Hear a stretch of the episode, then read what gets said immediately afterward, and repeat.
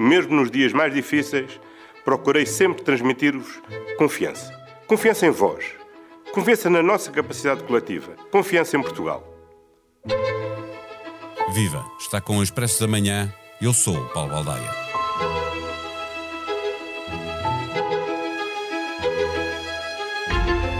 Há um ano, António Costa confiava que os portugueses continuariam a ter confiança no seu governo.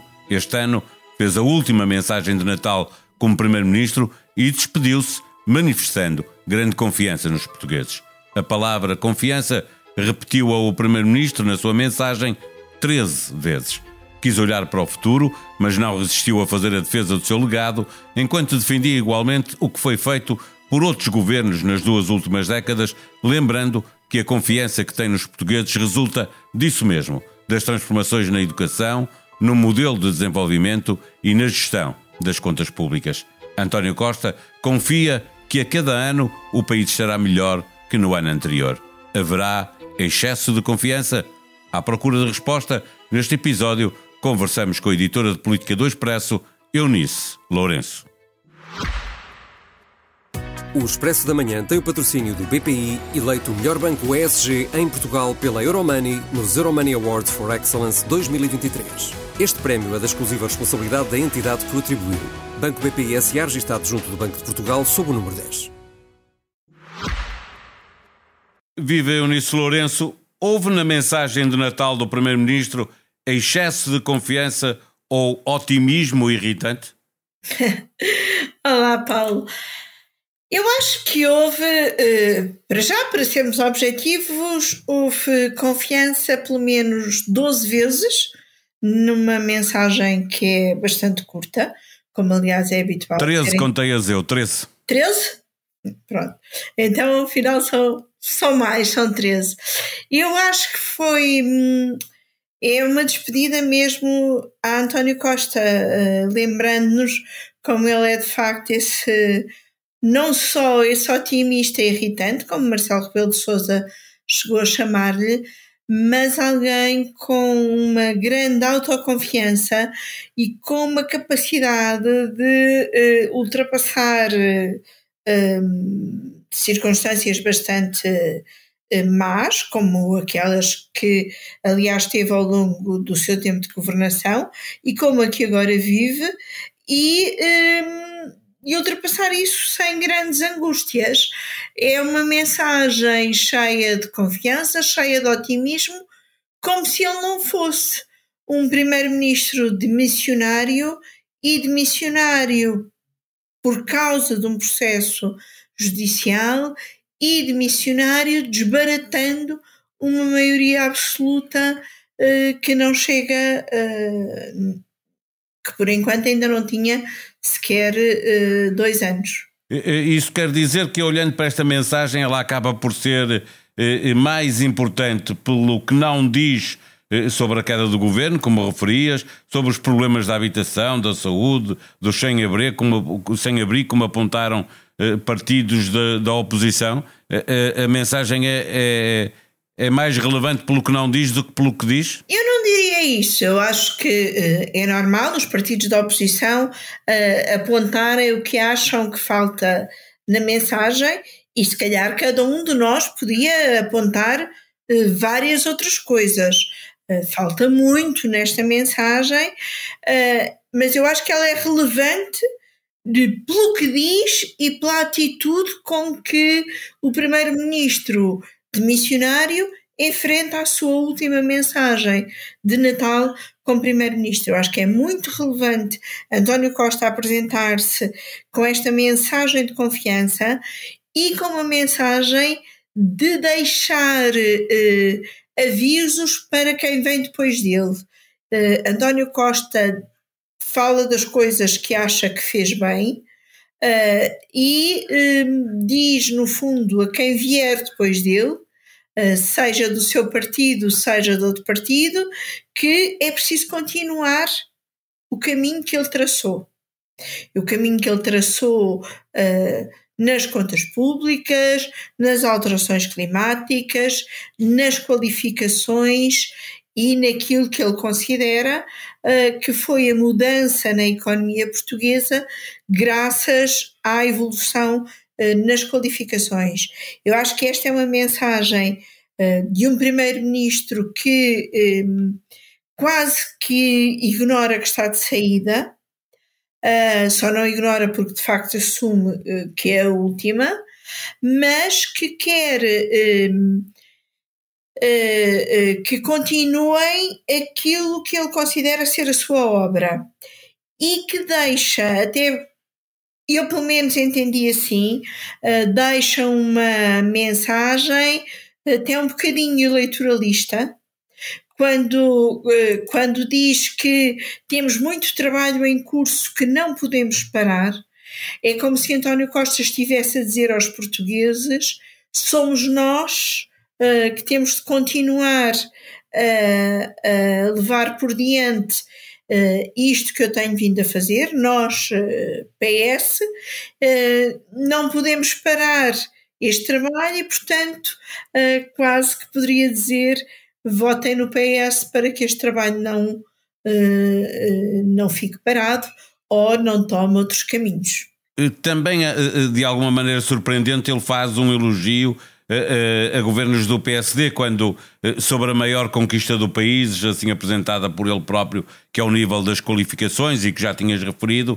Eh, neste ponto, António Costa elogia as políticas públicas persistentes dos últimos 20 anos. Eh, de certa maneira, uma novidade, porque estes elogios se aplicam também a governos do PSD, que, nos últimos, que tiveram lá oito dos últimos 20, não é?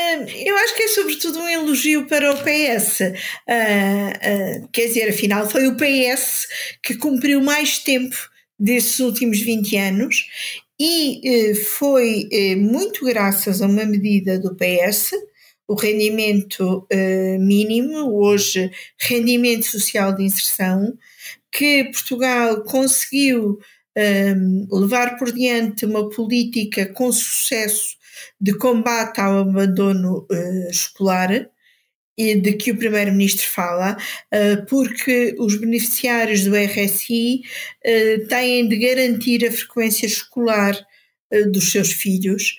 É uma condição, se não perdem esse subsídio, e essa, essa condição foi muito importante para, em termos globais, um, diminuir uh, os níveis de abandono escolar e, com isso, aumentar estatisticamente o nível das qualificações dos portugueses.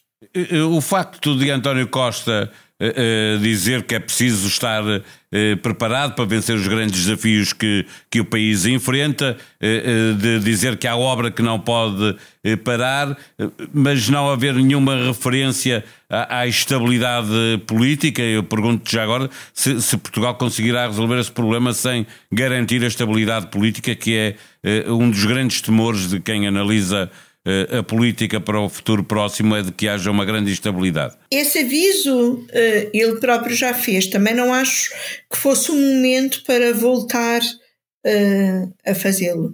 António Costa já fez esse aviso em mais do que uma eh, ocasião e, e, e de tal maneira que eh, até já provocou uma resposta do Presidente da República a dizer que também ele confia nos portugueses para decidirem eh, nas urnas.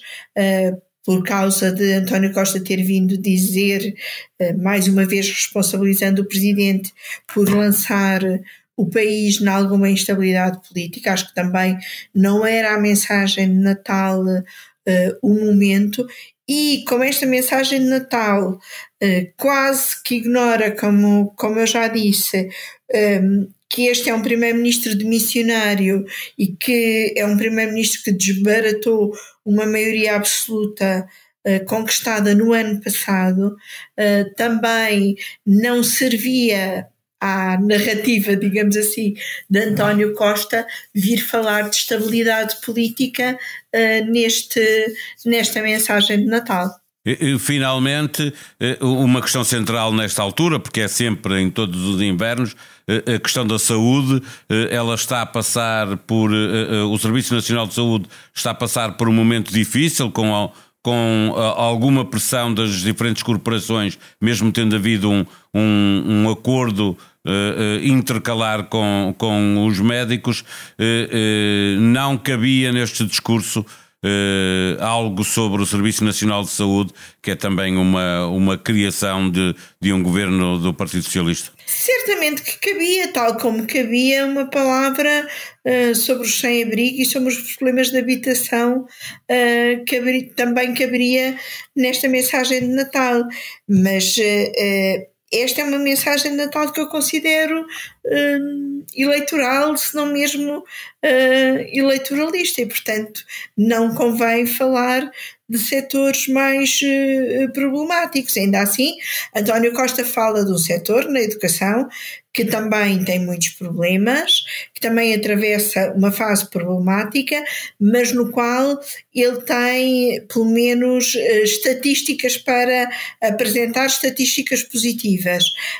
Um, os outros assuntos que dizem respeito à vida das pessoas, como como os da saúde ou da habitação, que têm sido uh, duas áreas muito prementes ao longo deste ano, um, não serviam o objetivo desta mensagem de Natal, que é basicamente mostrar que eh, António Costa deixa eh, uma herança, uma herança que ele considera deixar o país preparado, seja ao nível das contas públicas, seja das alterações climáticas, seja das qualificações. Eh, ele considera que o país fica preparado para enfrentar os desafios uh, do futuro e, portanto, o que ele uh, queria dizer nesta, nesta, sua última mensagem é isto. Eu uh, deixei o, o país preparado, confio uh, no futuro e nos portugueses uh, para que uh, o caminho que eu tracei continue a ser o caminho percorrido, se possível Uh, com o PS, acrescentaria eu, porque acho que é isso que ele, no fundo, um, ehm, quer também dizer nesta mensagem. A Semana das Festas é uma boa semana para experimentar novos podcasts ou voltar a ouvir alguns que possa ter guardado na gaveta. Esta semana, três dos episódios do Expresso da Manhã serão exatamente sobre três podcasts do Expresso e da SIC que nasceram este ano e se destacaram pelo que trouxeram de novo, com a qualidade sempre dos podcasts do Grupo Empresa. Já nesta quarta-feira estaremos à conversa com a Joana Pereira Bastos e Helena Bento, porque um quinto da população portuguesa sofre de doença ou perturbação mental. São autoras do podcast Que Voz é Esta? Na quinta-feira, chamamos à conversa Bernardo Ferrão com o podcast Geração 70, a geração que está a chegar ao poder. Sabia que o mais velho dos líderes dos partidos com assento parlamentar é Rui Rocha, com 53 anos, e a mais nova é Mariana Mortágua, com 37? Na sexta, falamos de liderança, mas nas empresas. Há conversa com Cátia Mateus, autora do podcast O Céu é o Limite. A sonoplastia deste episódio foi de João Luís Amorim. Nós vamos voltar amanhã. Até lá, tenham um bom dia. O Expresso da Manhã tem o patrocínio do BPI, eleito o melhor banco ESG em Portugal pela Euromoney nos Euromoney Awards for Excellence 2023. Este prémio é da exclusiva responsabilidade da entidade que o atribuiu. Banco BPI SA registado junto do Banco de Portugal sob o número 10.